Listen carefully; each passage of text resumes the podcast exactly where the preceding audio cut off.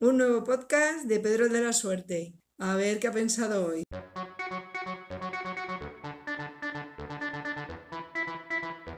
Pues aquí andamos de nuevo en este podcast. Vengo a comentaros la rueda de prensa de la ministra española de Educación en referencia al acuerdo que ha tomado hoy el Consejo de Estado respecto de la educación en tiempos de confinamiento por el COVID-19. Es decir, eh, estoy flipando totalmente. O sea, a ver, punto número uno. Eh, ¿En qué idioma hablan los políticos? O sea, mm, está claro que si esto lo ven la mayoría de las familias españolas, no sabe lo que ha dicho la ministra. No tienen ni idea. O sea, quiero decir que no tienen ni idea las familias. Eh, impresionante. Ahora os voy a ir desenmarañando un poco la, la comparecencia porque ha sido impresionante. Comparecían la ministra de Educación, el secretario de Estado de Educación y la secretaria general de la Formación Profesional, que es doña Clara Sanz, de la que me he hecho fan incondicional a partir de hoy. Dios mío, alguien que habla normal y dice las cosas claritas. Increíble. A la ministra le han dicho, oye, que hay unas palabras que tienes que repetir mucho, evaluación continua, competencias, aprendizajes básicos y darle muchas vueltas a eso mismo. Y ya está. Y eso es lo que ha hecho toda la comparecencia. Aparte de decir que la titulación será la norma y de forma muy excepcional no se titulará. Para que luego el secretario de Estado y la secretaria general de Formación Profesional dijeran que se dejaba todo en manos de los docentes que se creen su profesionalidad y que ellos son los que deciden las calificaciones. Vamos a ver, creemos en las calificaciones de los docentes y la titulación es medio obligatoria. Esto, eh, eh, esto cómo se come. O sea, vamos a ver, o sea, no me entero de nada. En fin, bueno. Esperemos que de verdad sea que los docentes van a tomar las decisiones que tienen que tomar, que es algo muy sencillo que ya habíamos hablado, que yo ya os había dicho, que lo he expresado en múltiples foros, y es que la, la evaluación de este tercer trimestre que estamos haciendo a distancia o online, esta evaluación no sirve para calificar a los alumnos, que estábamos evaluando, corrigiendo a los alumnos por el hecho de que aprendan nuestros alumnos, no para luego poner una nota con esta nota. Es decir, que aquellos que ya estaban aprobados en los dos primeros trimestres pues van a aprobar sin ningún problema y que el tercer trimestre solo puede eh, servir para ayudar a aprobar a los alumnos y no para suspenderlos. Bueno, me imagino yo que la grandísima mayoría de profesores tenían esto más o menos claro. Eh, espero que sea así. En fin. ¿Qué más cositas os quería comentar? Así, mm, así, el nivel del periodismo español, ¿vale? Ya sé que estoy un poco pesado con esto y tal. Le han hecho un montón de preguntas a la ministra, no sé, más de 15, 20 preguntas, ¿vale?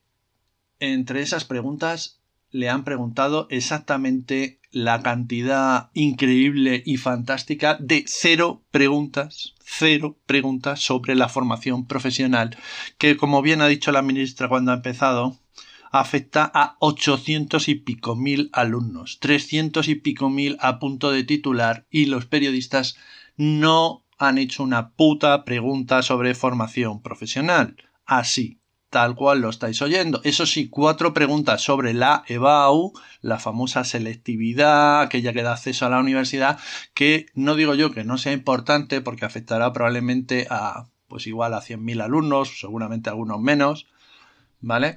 Pero oye, los 800.000 de FP nos la pelan a todos los periodistas, periódicos y medios de este país. Ole vuestros huevos, eh, ole, ole y ole. Afortunadamente la secretaria general, doña Clara Sanz, ha hablado alto y claro y eh, lo cierto es que de la única que hemos podido sacar algunas conclusiones, ¿vale? Algunas conclusiones que bueno, no voy a aburrir aquí porque yo doy clases en FP, como habréis podido entender eh, de esta alegato que de este alegato que acabo de hacer, ¿vale? Pero en fin, esperemos que sea verdad la absoluta confianza en la calificación del profesorado y que no se nos presione para aprobar a gente que no se lo merece.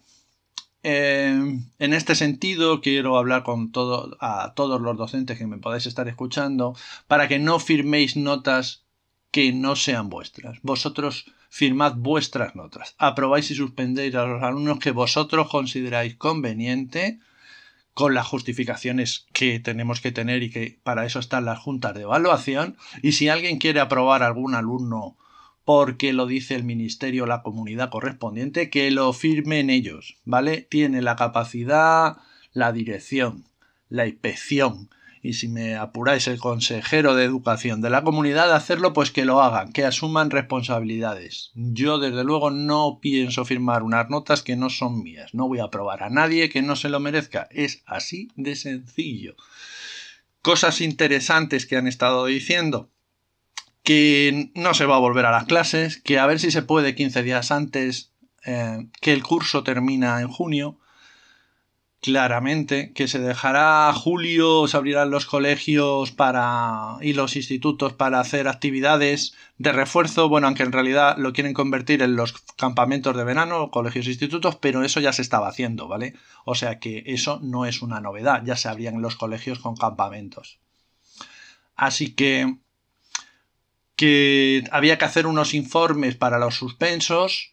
Esos informes ya se hacían, así que no han anunciado tampoco nada nuevo, como bien ha dejado claro la secretaria. Ya os digo que me he hecho fan de esta mujer, porque el escuchar a los otros es eh, alucinante. El secretario de Estado, eh, el secretario de Estado de Educación, dice que es que en España se repite mucho, que en el resto del mundo eso no, no se hace, que es que eso de repetir está mal, que que hay que pasarlos y que en Europa no se repite.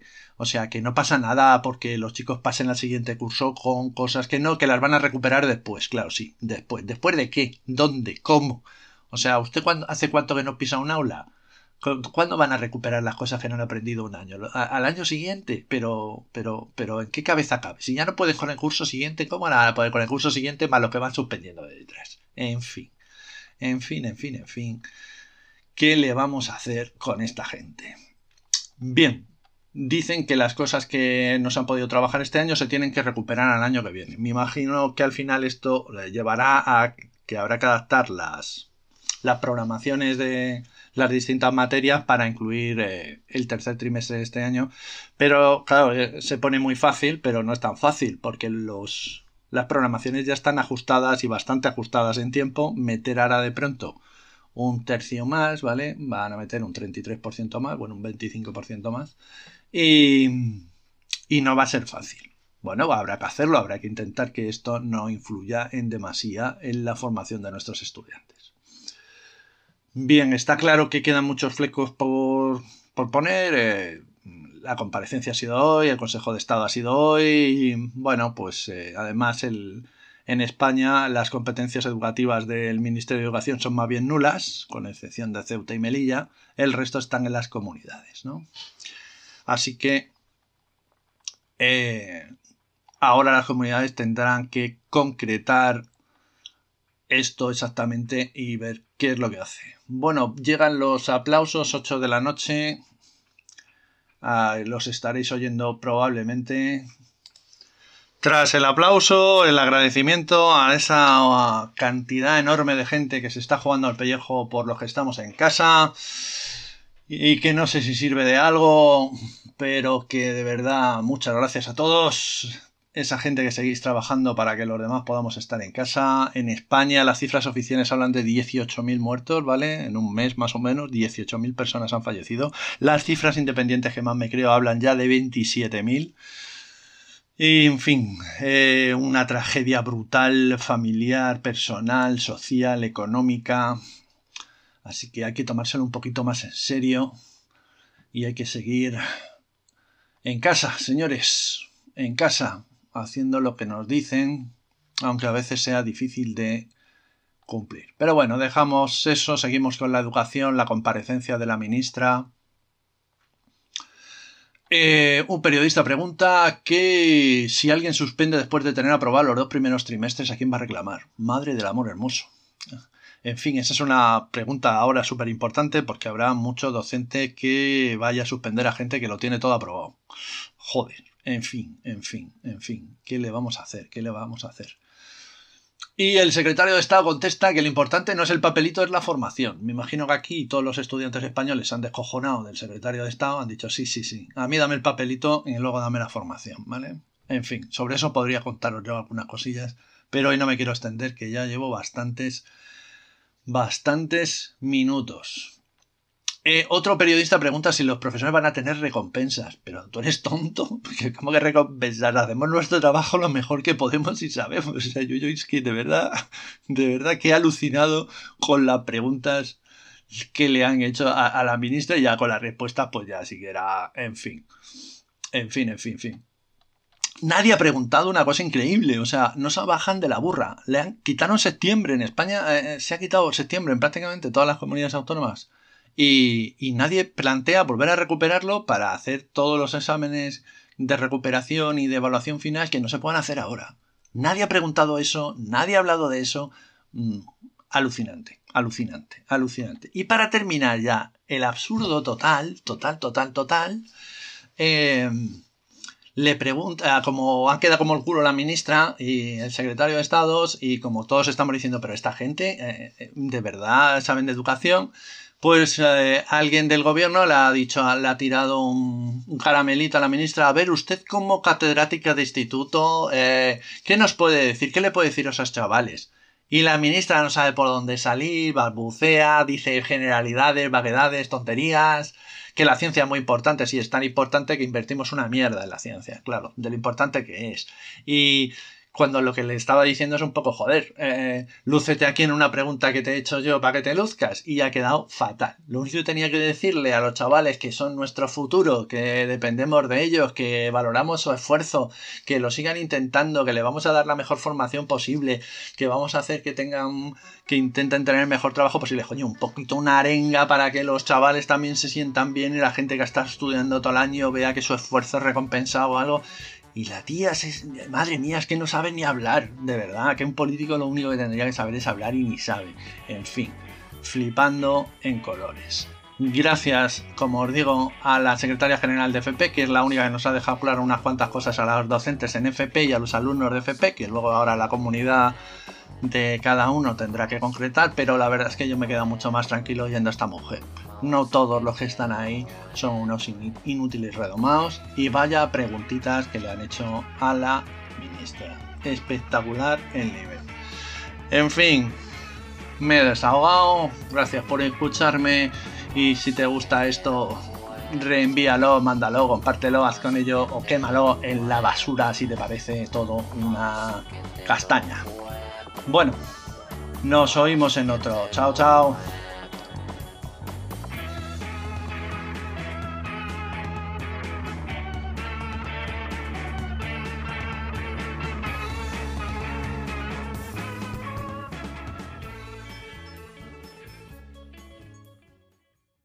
Este podcast forma parte de la red de podcasts sospechosos habituales. Suscríbete a la red y tienes audios de diversas temáticas. Nos oímos en el próximo episodio.